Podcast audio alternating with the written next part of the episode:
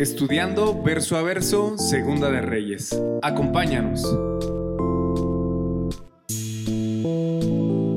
Pero bueno, ok, vamos a comenzar nuestro estudio ah, en esta noche. Si tienes tu Biblia, dale conmigo a Segunda de Reyes, el capítulo 4. Aquí los miércoles estamos estudiando en el Antiguo Testamento y vamos aquí en Segunda de Reyes.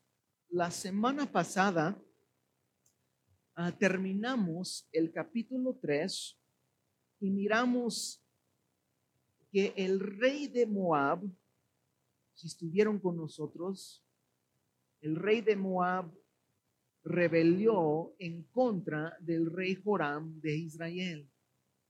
Entonces, el rey de Israel pide apoyo al rey Josafat de Judá. Y querían pues atacar a Moab para que Moab podía volver a, pagar los tributos, el impuesto que Israel les cobraba.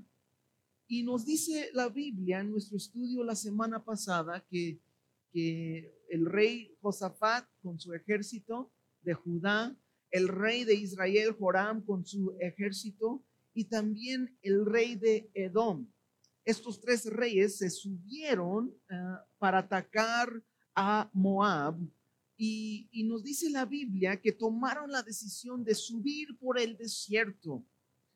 Y después de siete días, dice la Biblia, que había una situación, un problema y que se acabó la agua, ya no había agua, ni para los soldados ni para las bestias. Y estaban en una situación muy difícil. Y el rey de Israel, el rey Joram, dijo, Dios nos ha traído aquí para entregarnos en manos de los moabitas. Pero el rey de Judá, Josafat, dijo, ¿no hay por aquí un profeta de Dios? O sea, Josafat quería ver, tal vez Dios quería hacer algo. Y dimos cuenta que el, el profeta Eliseo no estaba muy lejos de allí y llegaron, se presentaron delante del profeta Eliseo. Y nos dice la Biblia que la palabra de Dios vino a Eliseo y dijo, tienen que escarbar un montón de estanques en medio del valle, o sea, en medio del desierto.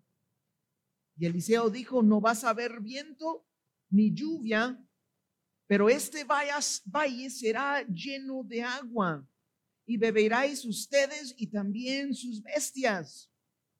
Y Dios les dará la victoria sobre los moabitas. Y de repente, ¿no? El día siguiente, después que habían escarbado estos hoyos, ¿no? Había una inundación repentina, o sea, estaba lloviendo en un lugar lejano y llegó la agua llenó el valle. Y conforme al tamaño de los estanques, fue la cantidad de agua que recibieron. O sea, lo que miramos la semana pasada, hay que prepararse para recibir la bendición de Dios. Y hoy en nuestro estudio, a comenzar aquí el capítulo 4, vamos a ver otra batalla. Y hay batallas en la vida que no se dan en un campo de guerra, sino hay batallas en esta vida que se da en la familia, que se da en la casa, con los hijos. Igual que Dios da la victoria en el campo militar, como miramos la semana pasada, también Dios da la victoria en la batalla del hogar. Y una de las batallas que una familia tiene que enfrentar es la batalla de provisión. Si Dios gana la victoria por nosotros en el campo militar, Dios también proveerá por nuestras necesidades.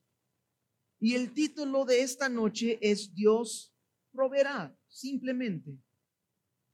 Y vamos a comenzar aquí en el capítulo 4, en el verso 1.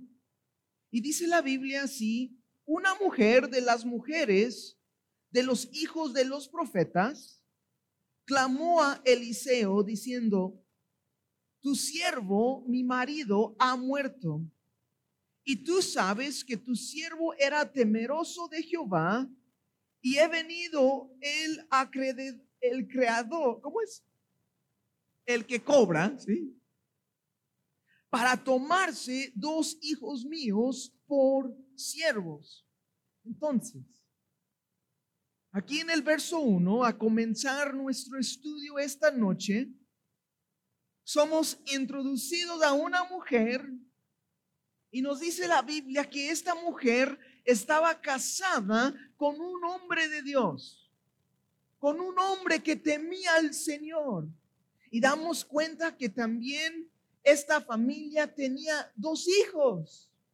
Y damos cuenta aquí que el hombre que temía a Dios, quien era esposo de esta mujer y padre de estos dos hijos, este hombre falleció, murió. Lo que no sabemos al 100 si la deuda, la deuda, perdón, fue adquirido antes de morir o que la mujer, después que se murió el esposo, tenía que sacar un préstamo para, ah, para proveer para su familia. No, no, no sabemos exactamente de dónde vino la deuda. Si este hombre sacó la deuda antes de morir y si murió y dejó la familia con deuda, o si a morir el Señor, la mujer sacó la préstamo para seguir viviendo y ella no lo pudo pagar. Pero bueno, la angustia de esta mujer que quedó como viuda era que ahora por la deuda, el cobrador, el acreedor, ¿cómo es así es? iba a llevar a sus hijos como esclavos hasta que la deuda fue liquidada. Entonces, puedes entender el dolor, puedes entender el sufrimiento de esta mujer y sus hijos sin duda alguno, el cobrador le ha dejado una fecha, por ejemplo, ¿no? Cuando vienen a cobrarte, ¿no? Este, llegan con todas sus amenazas. No me, no me ha tocado, pero ya he visto, ¿verdad? Pero llegan los de Coppel, ¿no?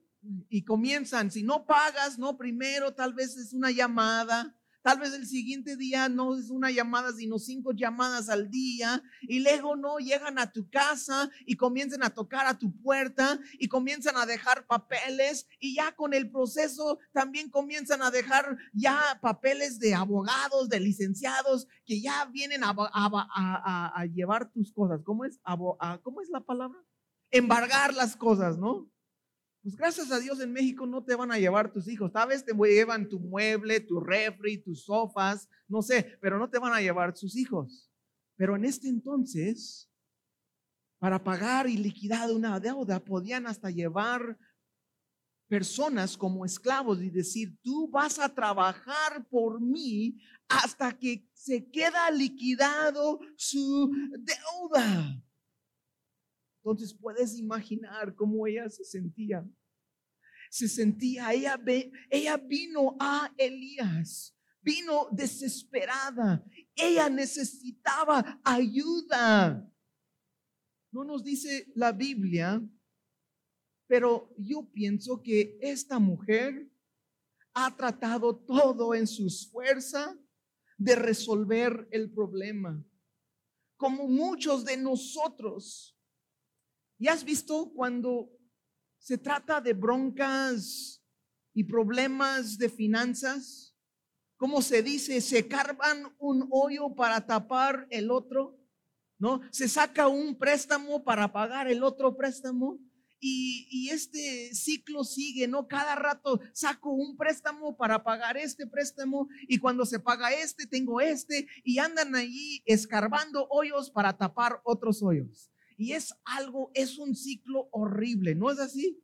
Y hay mucha gente que lleva su vida haciendo eso. Se saca, se tapa un hoyo y luego se sacan otro. Y andan así, tapando y sacando y tapando y sacando. Un consejo. Ya no te endeudas más. Ya no andas sacando hoyos para tapar otros. Vamos a entregar a Dios todas nuestras cargas y obedecer a Dios y ser responsables, tal vez por las malas decisiones que hemos tomado, y al final pedir ayuda a Dios. Verso 2, fíjese lo que pasa aquí. Dice, y Eliseo le dijo, ¿qué te haré yo? Declárame que tienes en casa. Y ella dijo, tu sierva ninguna cosa tiene en casa, sino una vasija de aceite. Eliseo conocía, él conoció el esposo y él quería ayudar a esta mujer. Y le dice a la mujer, a la viuda, le dice, ¿qué puedo hacer por ti? Dime, ¿qué tienes en casa? Y resulta que lo único que esta mujer tenía en casa, nos dice aquí, una vasija de aceite. En el hebreo era un aceite de unción, un, un, botellita de aceite perfumado como el aceite que usaron para ungir a Jesús antes que él fue crucificado. Este aceite era caro, pero obviamente el poquito que esta mujer aún tenía no era suficiente para pagar la deuda. Y verso 3 dice, y él le dijo, ve y pide para ti vasijas prestadas de todos tus vecinos, vasijas vacías no pocas. Entra luego y enciérrate tú y tus hijos y echa en todas las vasijas y cuando una está llena, ponla aparte. Al saber Eliseo lo que esta mujer tenía en casa, este vasija de aceite, lo que ella tenía disponible, le dice, le dio unas instrucciones un poquito raro, la verdad. Le dice, ve, pide vasijas prestadas por todas partes de todos tus vecinos y que sean vasijas vacíos, vacías, no pocas. Y luego entra y cierra la puerta de tu casa y con tus hijos echa el aceite en todas estas vasijas, poniendo aparte las que están llenas. Hay unas cosas aquí que quiero que notes conmigo. Unas cosas creo muy importantes para nosotros.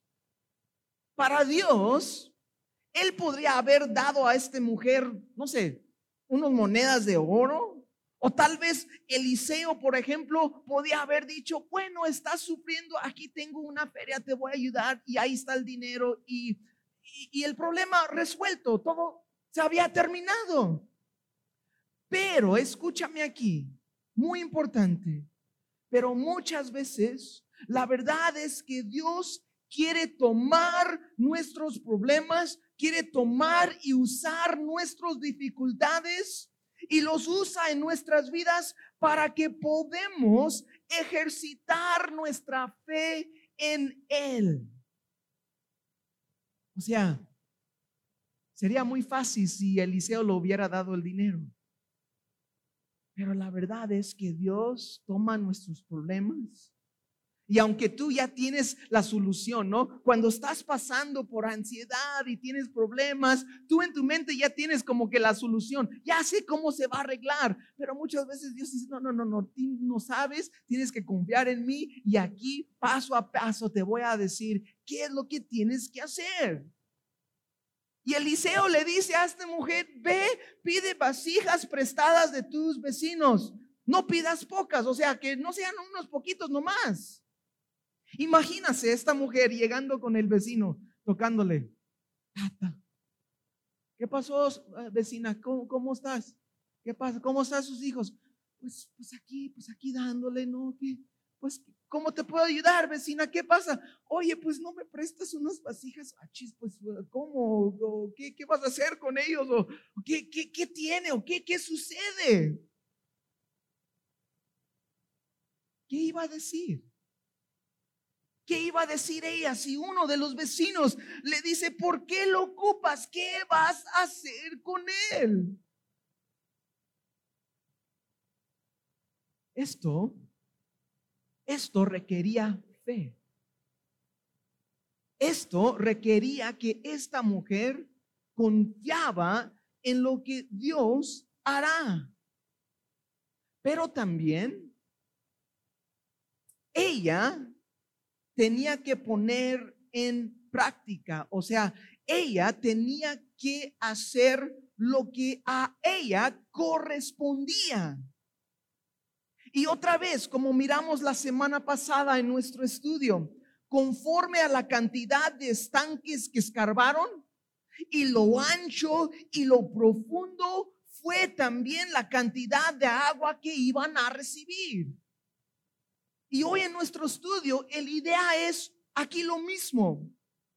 Dios va a hacer el milagro, Dios va a proveer por esta mujer y sus hijos. Pero ella también tenía que ir con los vecinos y tocar y pedir prestada las vasijas. Le tocaba esta parte de ir y buscar vasijas vacías para llenárselas. No sabemos exactamente cuántos pidió, pero lo mismo, solo se iba a llenar lo que ella pidió. Si ella pidió pocas, poca aceite iba a recibir. Si pidió muchas, mucha aceite iba a recibir.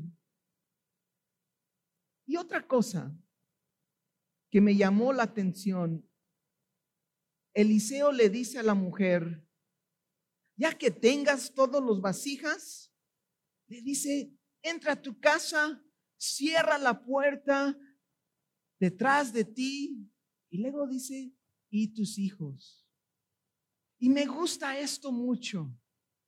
Cuando caminamos por fe y cuando estamos pasando por un momento difícil de necesidad, Obviamente no nos decimos todos nuestros problemas a nuestros hijos, pero claro, hay momentos que cuando nosotros podemos involucrar a nuestros hijos y mostrarlos cómo se ve vivir por fe, a incluir a nuestros hijos para que ellos puedan participar y ver Dios obrar. Creo que eso es muy importante. Cuando tú estás pasando por un tiempo difícil, cuando estás pasando por la prueba, estás desanimado, estás triste, lo que sea, eh, necesitas eh, provisión en tu hogar. Agarra a tus hijos y dile, ¿sabes qué, mi hijo? ¿Sabes qué, muchachos? Vamos a orar a Dios. Y incluye a tus hijos en lo que está pasando. Como comenté hace poquito, a comenzar esta noche, mis hijos me han visto a mi esposa y yo en nuestros peores momentos, pero también ellos han visto cómo Dios ha obrado en nuestras vidas. Ellos han visto cómo Dios ha suplido nuestras necesidades. Y sabes, no solo fuimos llamados al ministerio mi esposa y yo, también mis hijos han sido gran parte de lo que Dios ha hecho.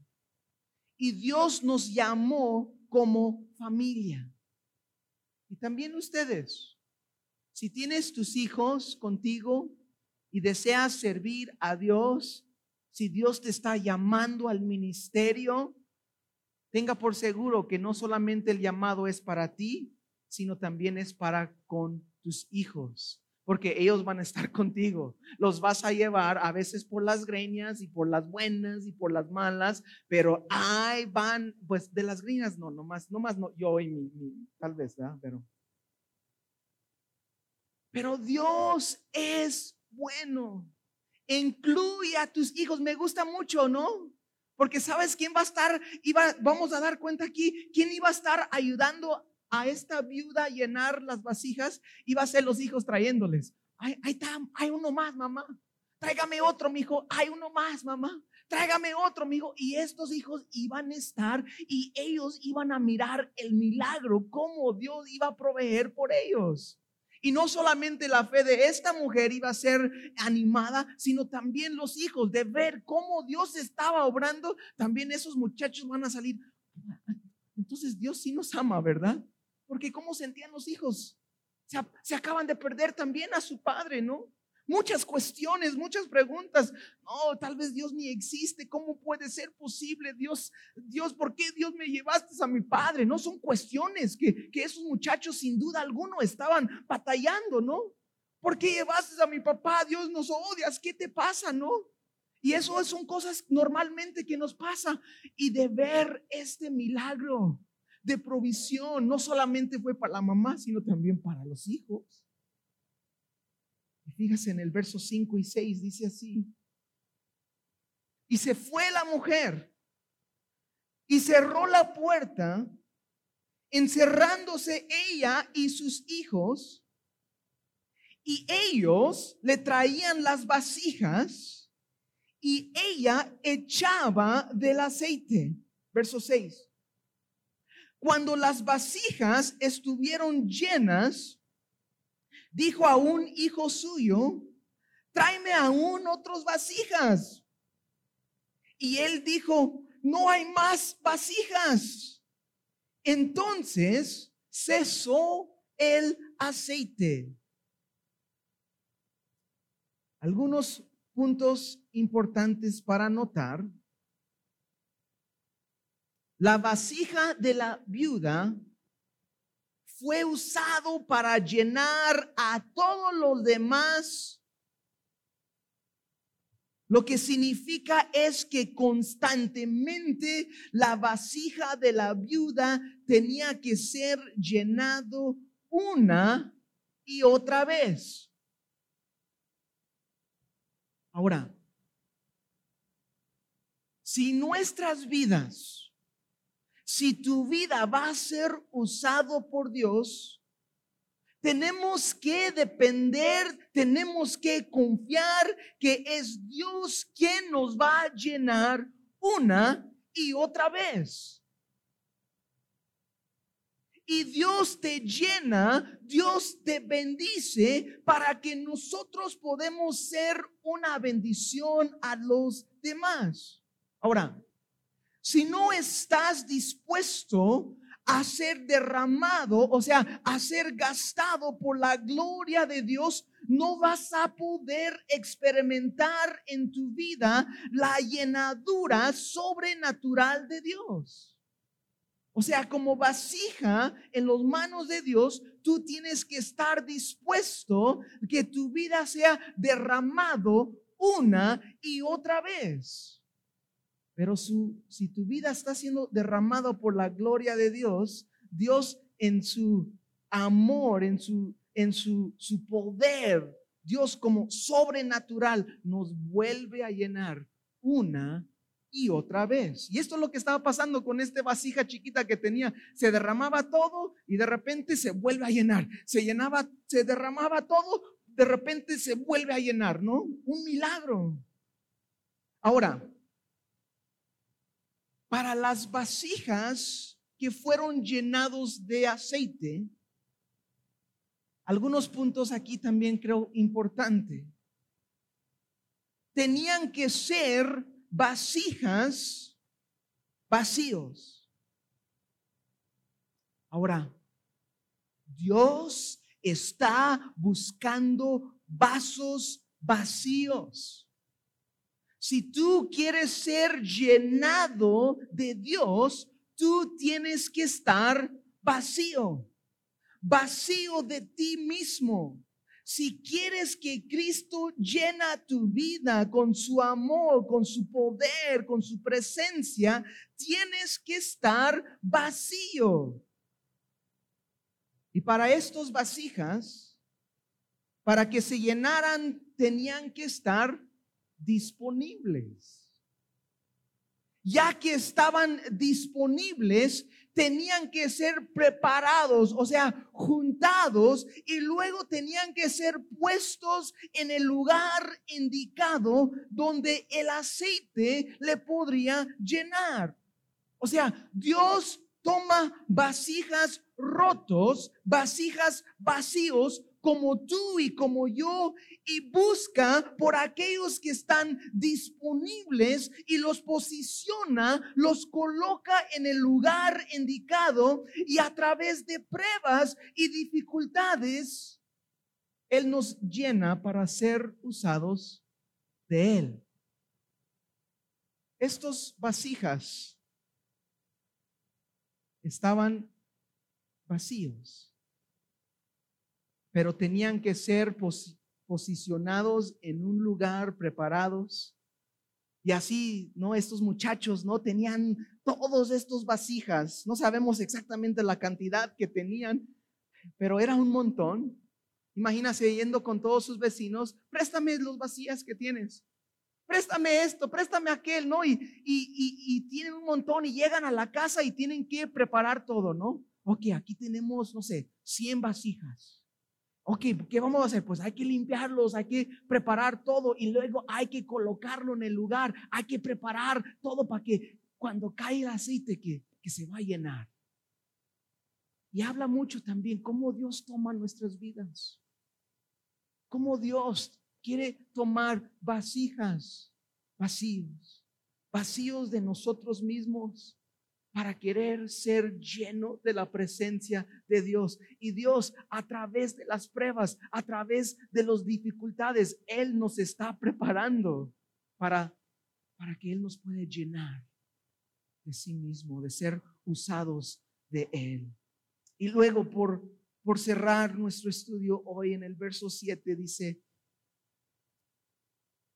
vino ella luego y lo contó al varón de Dios, al cual dijo, ve y vende el aceite y paga a tus acreedores y tú y tus hijos vivir de lo que quede. Después del milagro, después de la provisión de Dios, la viuda va de nuevo con Eliseo y le dice todo lo que sucedió. No nos dice la Biblia, pero tal vez llegó llorando, tal vez estaba quebrantada de ver cómo Dios estaba obrando, ella estaba sorprendida, dice, wow, Dios acaba de hacer esto. Y Eliseo le dijo, le dijo, ve, vende el aceite y paga tu deuda. Y con lo demás tú y tus hijos pueden vivir. Ahora, si Eliseo fuera como los pastores de hoy, no lo hubiera dicho, ve y véndalo, paga tu deuda, y el resto te quedas y vives con, con esas cosas. Si fuera un pastor el día de hoy, lo hubiera dicho, no, no, no, dame primero a mí, ¿no? Dame mi, mi, mi porción. Y luego Dios te va a bendecir a ti y tu familia. Y quiero que notes aquí que Eliseo no buscó aprovechar de ella. Este milagro fue para ella y sus hijos por su sustento. Creo que esto es muy importante. Tristemente, hay hombres, igual mujeres, supuestamente representando a Dios. Y cuando ven una familia, cuando ven una persona en necesidad, cuando los ven débil, es cuando aprovechan de ellos. Es cuando dicen, ve, hasta he escuchado tantas historias. Oye, el pastor me dijo que tengo que vender mi lavadora para traerle una ofrenda. Ah, pues ¿cómo a tu lavadora? Sí, sí, sí, me dijo, hay que vender mi lavadora para entregarlo eh, como ofrenda al Señor, ¿no? Hasta el pastor me dice, pues dame los llaves de tu coche y cosas de esas. Yo digo, ah, ¿qué está pasando? Hasta dice, no, no, no, no te preocupes. Si no traes con qué pagar, saca tu tarjeta de crédito y hágase un, una ofrenda por fe. ¿Cómo, ¿Cómo que le están diciendo a endeudarse para dar a Dios? ¿Tú crees que esa es la voluntad de Dios? Claro que no. Claro que no. Y la verdad pongo aquí, veo, porque este mensaje, este mensaje y también el mensaje de la semana pasada se puede sacar fuera de contexto para manipular. Y, se puede usar este mensaje, no, bueno, pues aquí vamos a sacar lana, la iglesia va a ganar algo hoy, ¿no? Es chido. Si quieres que Dios provea por ti, hay que traer, ¿no? Las vasijas, tráelos a todos, ¿no?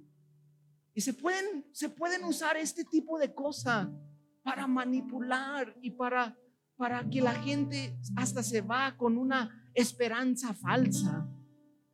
Y qué triste. Este milagro fue para esta mujer y para sus hijos. Ella vino, yo creo que ella estaba dispuesto a dar una ofrenda a Eliseo.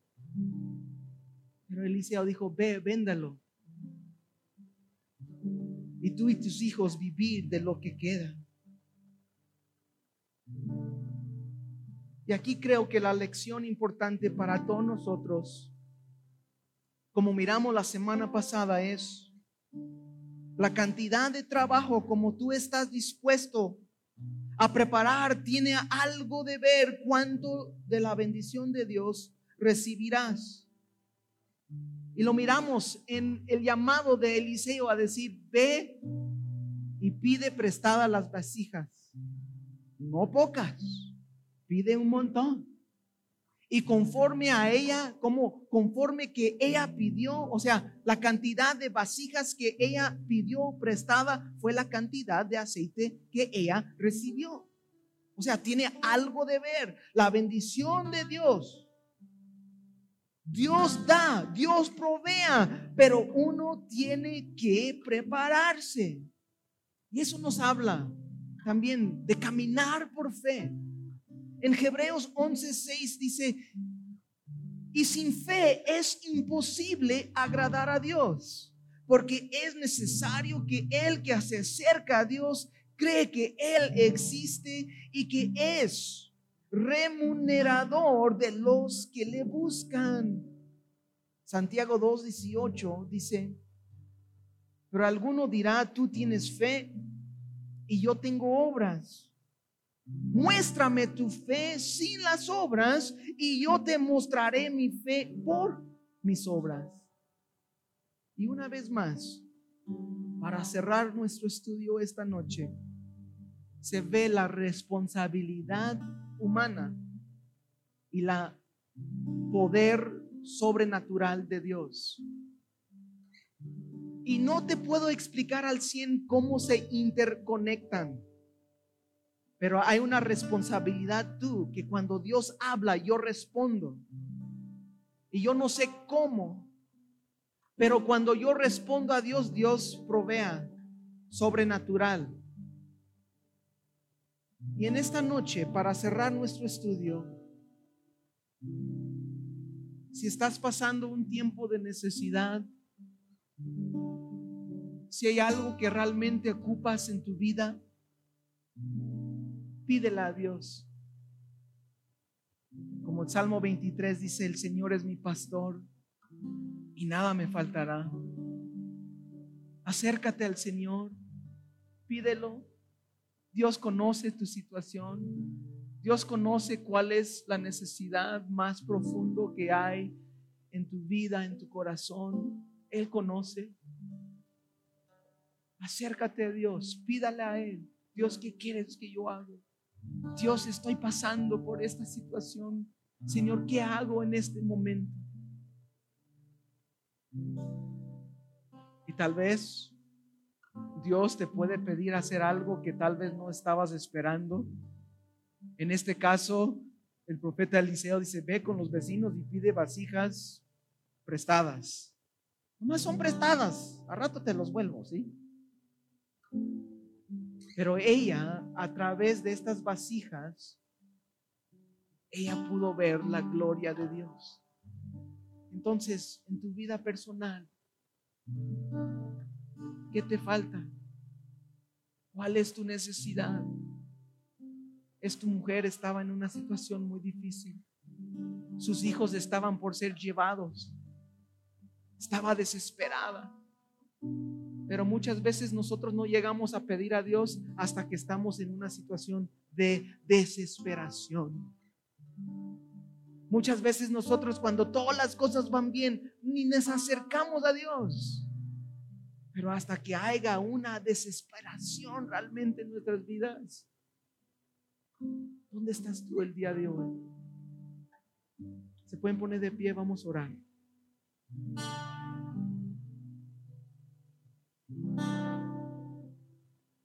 Señor, gracias Padre por tu palabra. Señor, tu palabra es verdad. Y, Señor, entiendo. Esta mujer tenía una deuda. Tenía una deuda que ella no podía pagar.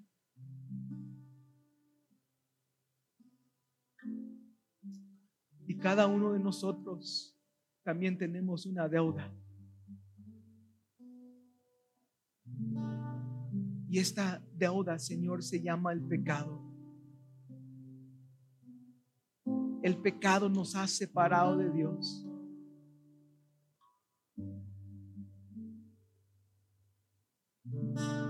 Pero Dios en su grande amor. Romanos 5 dice, Dios demostró su amor para con nosotros. Aún siendo pecadores, Cristo murió por nosotros. Teníamos una deuda que no podíamos pagar. Y tú mismo, Dios, pagaste por nosotros. Igual que esta mujer. Señor, te damos gracias por tu Hijo, por el sacrificio en aquella cruz.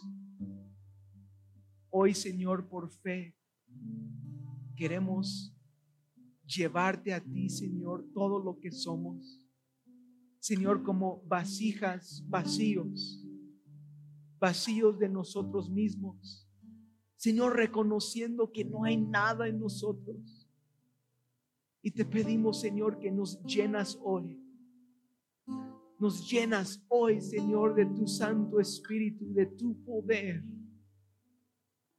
Y Señor, que nuestras vidas pueden ser usados, derramados para ti, Señor que podemos experimentar, Señor, esa llenadura de tu Santo Espíritu una y otra vez en nuestras vidas. Estamos dispuestos, Dios. Haz tu obra, Señor, en cada uno de nosotros. Te damos gracias, te bendecimos, Señor, y te pedimos todo esto en el nombre de Jesús.